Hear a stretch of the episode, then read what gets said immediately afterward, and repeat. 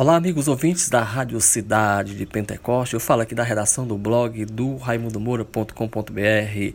A Prefeitura de Pentecoste, por meio da Secretaria de Infraestrutura, está realizando aí e dando continuidade ao trabalho de drenagem e desobstrução dos canais de vazão das águas fluviais do município de Pentecoste. O trabalho tem como objetivo prevenir possíveis alagamentos e transtornos à população durante o período chuvoso que se aproxima.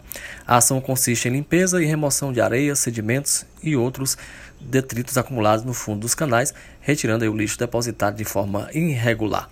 O secretário de Infraestrutura, Miguel Martins, destacou que esse trabalho de prevenção vem sendo realizado em diversos pontos da cidade, no sentido de desobstruir esses canais fluviais que, conta, uh, que cortam, digo melhor, os bairros do município de Pentecoste. Da redação do blog do raimundomoura.com.br para a Rádio Cidade.